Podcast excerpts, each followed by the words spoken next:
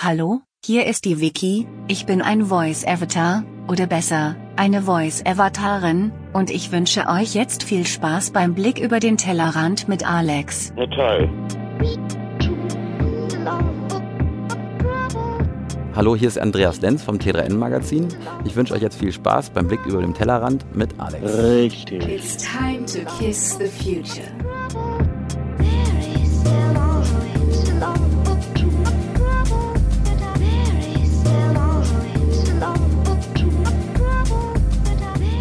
Und mit diesem saftigen Grußwort von Andy Lenz und dem Titel Alice von Pogo und auch noch Vicky von Amazon Polly. Herzlich willkommen zum 315. Blick, liebe Freunde der fröhlichen Marktbearbeitung. Servus, sagt euer Onkel Alex, der Pottpimp. zu einer etwas anderen Trommelfellmassage, denn ihr merkt schon, das hört sich nicht so an, als wäre da ein sauberes, saftiges Mikrofon am Start und da habt ihr absolut recht. Ähm, einerseits ist das, was ihr hört, der Rest von den Stimmbändern nach drei Tagen DMX-Go und zum anderen ist das ganze Equipment jetzt wirklich im Kutscherhaus und das, was ihr jetzt hört, ist das Mikrofon vom iPhone X.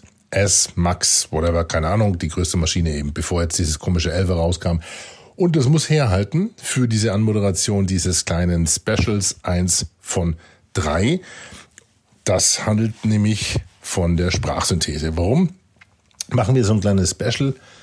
Ich habe vor geraumer Zeit schon ein bisschen recherchiert, was passiert eigentlich in diesem Voice-User-Interface. Also in dieser Generation oder beziehungsweise in dem Zeitalter, in dem wir mit Stimme, mm, mit unserer Stimme mit Maschinen interagieren und die natürlich auch mit uns interagieren. Da gibt es Schnittstellen, die heißen Voice to Text, Text to Voice, Text to Speech, Speech to Text. Also Sprachsynthese, Sprachanalyse.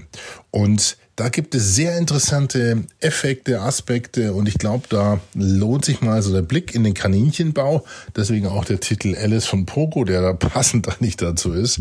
Denn da unten, da gibt es inzwischen einen Maschinenraum, der uns auch als Marketeer wahrscheinlich demnächst ähm, durchaus vertraut werden wird, wenn wir über oder in diesem Zeitalter der Voice-User Interfaces mit Konsumenten interagieren.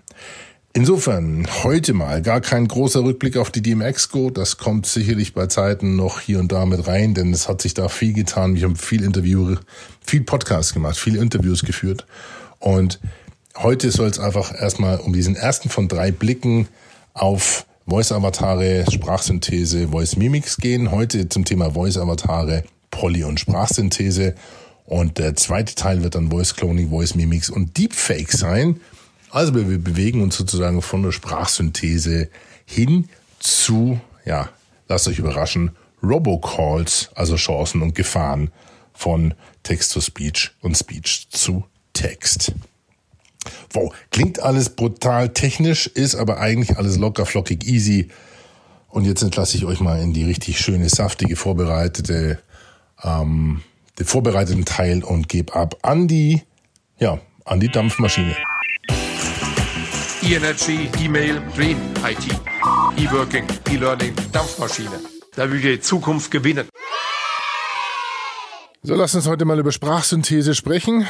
Um, die Stichworte, die wir uns notieren, Voice Cloning, Voice Mimik, Voice Avatar, Artefakte, Deepfake und Speech Synthesis, Text to Speech. Ja, für alle, die das Handbuch für Brainiacs haben, die stolpern jetzt mal ins Kapitel Sprachsynthese, denn äh, ich habe euch im 309. Blick so ein bisschen allein gelassen. Äh, ihr könnt euch an das Intro vielleicht erinnern. Da gab es einen Voice-Avatar vom Onkel Alex und äh, der klang so. Welcome to the Blick over the Tellerrand, dear friends of the Frolic Mark Beerbeiten. So gut zugegeben, das klingt jetzt nicht wirklich genau oder annähernd wie meine eine, aber das war eine harte Nummer dahin zu kommen, dass er das so vorgesch vorgeschrieben, nee, vorgeschrieben nicht, ihm das so vorzuschreiben, wie er das vorgelesen hat. Und dass er so klingt, wie er klingt und warum das so ist, dazu komme ich gleich. Lass uns erstmal ganz kurz rekapitulieren. Sprach, Sprachsynthese, Voice, Stimme. Also wir gehen, es geht um künstliche Stimmen. Es geht um künstlich erzeugte Stimmen, um genau zu sein. Und ihr merkt auch schon, da wird es spannend, weil da das Thema ja, künstliche Intelligenz mitschwingt. Und es ist ja eins der Metathemen der Digitalisierung. Und insofern treibt das das jetzt hier auch auf sichtbarste Weise das Thema Digitalisierung voran, das wir jetzt hier äh, lernen, nämlich Voice Cloning. Um, weitere Stichworte sind zum Beispiel Deepfake oder Artefakte. Dazu kommen wir dann später, denn mit dieser Simulation, mit der Optimierung von, von simulierter Sprache lässt sich natürlich auch so ein bisschen Unsinn anstellen und das ist nicht ganz so schön, was da passiert. Die Vorteile liegen aber auch auf der Hand. Das heißt, die Interaktionen zwischen Mensch und Maschine werden menschlicher. Das heißt, also die Sprachen, die reflektieren auf deine Eingabe, die werden immer menschlicher, ob das jetzt eine Siri ist oder Alejandra oder diese Stimmen, die da zu hören sind. Das wird menschlicher und ermöglicht uns natürlich auch einen einfachen Zugang jetzt in diese Ära der Voice, diese Voice-User-Interfaces. Wir wisst, ihr wisst ja, wir kommen ja eigentlich aus, aus der Zeit, wo wir mit in Terminals noch, also praktisch äh, über ähm, Command Lines, also über, über Kommandozeilen mit Technik interagieren mussten. Das nannte sich CLI, Command Line Interface. Dann kam das GUI, das Graphical User Interface, also Windows und Maus und die grafischen Interaktionsflächen. Und jetzt sind wir im Zeitalter für Voice, Voice, Voice, Voice, Voice User Interface. Das nächste sind die NUIs, NUIs, NUIs, NUIs. Das sind die Natural User Interfaces. Das heißt, wo wir mit Sprache und Gesten steuern und interagieren und Technik steuern können kennt ihr schon aus verschiedenen Computerspielen und Konsolen und das wächst jetzt immer mehr auch in die Laptops und Computer und auch in die Telefone zukünftig auch rein. Letztes Stadium wird dann sein, dass wir einfach nur bumm, unser Zerebralsystem andocken und ja, von da aus sozusagen mit Gedanken Technik steuern. Aber sind wir noch weit entfernt. Im Moment sind wir im Bereich der Sprachsteuerung. Und in dieser Ära der Voice, in diesem Zeitalter der Voice User Interfaces, es ist wichtig auch mal zu gucken, wie diese Synthese der Sprache, das heißt äh, von Text zu Sprache funktioniert und wie weit das Thema ist. Es gibt unterschiedliche Anbieter zu dem Thema, äh, anhand derer man schon sehen kann, wie weit das geht. Jeder, der auch schon mal ein Skill programmiert hat für Amazon äh, Echos oder auch für Google Assist, der, äh, der weiß, wie man solche Module ansteuert. Und die Module heißen äh, oder haben Namen, die werden also sozusagen als Sprachtemplates, als Stimmtemplates angeboten und die kann man ansteuern über die sogenannte SSML, das ist die Speech Synthesis Markup Language.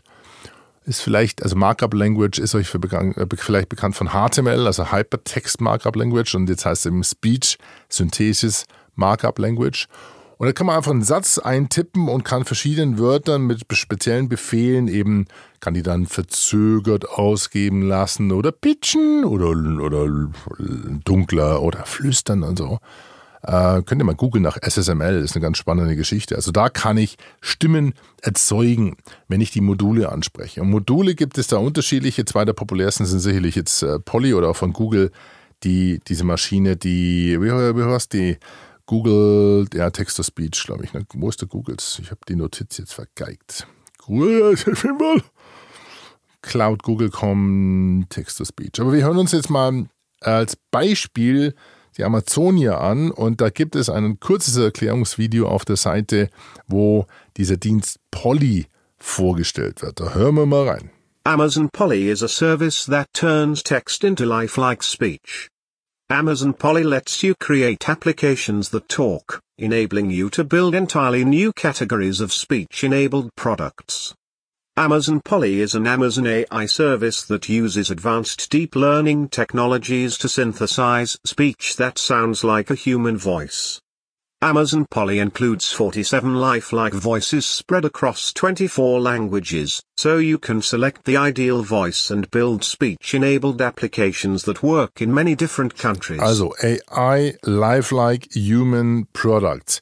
Das sind so Stichwörter und ihr merkt schon, okay, da könnte es echt interessant werden. Das heißt, alles, was ihr an Produkten habt und die eine, eine Stimme bekommen sollen, die, da kann man sich dort bedienen und kann die im Endeffekt äh, ja, zum Leben erwecken. Und da gibt es jetzt im deutschen Bereich, es gibt 64 äh, Stimmen insgesamt, vielleicht gibt es jetzt auch schon ein paar mehr, die Aufnahme ist so ein paar Wochen alt. Aber im deutschen Bereich gibt es zum Beispiel die Marlene und die Marlene habe ich mal zum Leben erweckt. Hallo Marlene. Hallo Onkel Alex. Schön, dass ich hier sein darf. Spanner lange Hansel. Nudel dicke Dirn. Witzlig gemacht. So, äh, da es noch den Hans. Achtung, Servus Hans. Hallo Onkel Alex. Schön, dass ich hier sein darf. Spanne lange Hansel. Dirn. Dirn. Und ihr hört an Hans, dass das Ganze auch so ein bisschen noch seine Grenzen hat, weil hier hört man durch verschiedene Artefakte, dass der doch vielleicht nicht ganz so human ist oder lifelike ist, wie man sich das vielleicht vorstellt. Aber ja, Hans ist, wie gesagt, auf dem Weg. Marlene ist ein Stück weiter, aber wer natürlich, ja, ja, Primus inter pares ist, ist unsere Alejandra, unsere Haus- und Hofmoderatorin hier, Co-Moderatorin. Alejandra, grüß dich, bist auch dabei. Hallo Onkel Alex, ich will auch mal Spanner langer Hansel Nude dicke Dirn hahaha. Hahaha. so, ihr hört also, das ist von mir geschrieben worden und auch mit der SSML teilweise ein bisschen modifiziert worden.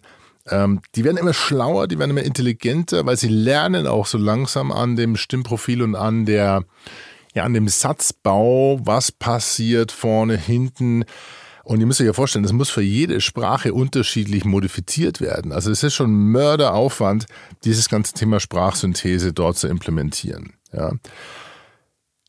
Das ist also die künstliche Art, Sprache zu erzeugen. Und das ist jetzt gar nicht mal so schlimm, weil man weiß, okay, ich schaue ein Telefon an oder einen Rechner oder eine Kaffeemaschine und ich sage, mach Kaffee. Und die antwortet.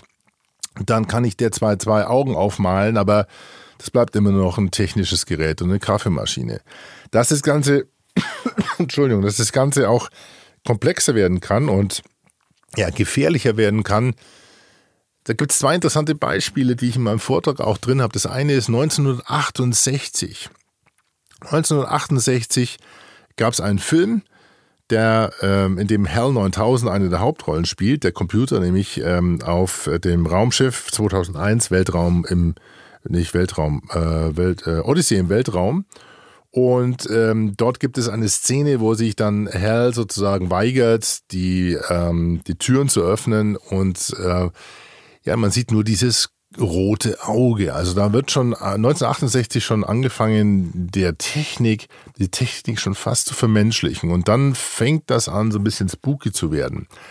Ein anderer Aspekt, ähm, der kam aus dem Terminator, Terminator 2, und zwar war das, glaube ich, in, was war, in den 80er oder 90er Jahren, wo Arnold Schwarzenegger in der Telefonzelle stand und mit dem Jungen die Eltern angerufen hat. Und die Eltern waren zu Hause von dem Jungen. Der Typ ähm, hat irgendwie eine Milch getrunken, der Hund hat gebellt und er hat die, äh, die Mutter erreicht, der Junge, und wollte nur checken, okay, ist alles gut zu Hause. Und dann hat der Terminator den Telefonhörer genommen, hat die Stimme des Jungen simuliert und hat dem Hund einen falschen Namen gegeben und hat ihn quasi, hat damit die Mutter entlarvt, die war also schon von einem anderen Terminator sozusagen infiziert. Und ähm, das sind natürlich, das fängt an, in Richtung Deepfakes zu gehen. Und äh, das, ich glaube, das schauen wir uns das nächste Mal ganz spannende Beispiele an, wie gerade wenn dir diese visuelle Interaktionsebene fehlt und du nur hörst, dann kann sowas relativ schnell spannend oder auch gefährlich werden, wenn da Stimmen zu hören sind, die du vermeintlich Genau, das kennst. hören wir uns Also dann das nächste Mal an. Und das nächste Mal heißt dann in zwei, drei Tagen, wenn wir schon die zweiten Teil online stellen von dem Thema oder zum Thema Voice Cloning, Voice Mimics und Deepfakes, dann wahrscheinlich auch wieder ein bisschen saftiger anmoderiert als mit diesem iPhone-Mikrofon. Aber so, zur Not, ich glaube, das tut's auch, gell? Ja. Feedback gerne unter alex.podpimp.de. Die ganzen Links zu dem Thema natürlich unter pimpyourbrain.de, eurem Blog zum Blick. Und damit sage ich, äh, ja, Servus, bis zum nächsten Mal. Euer Alex.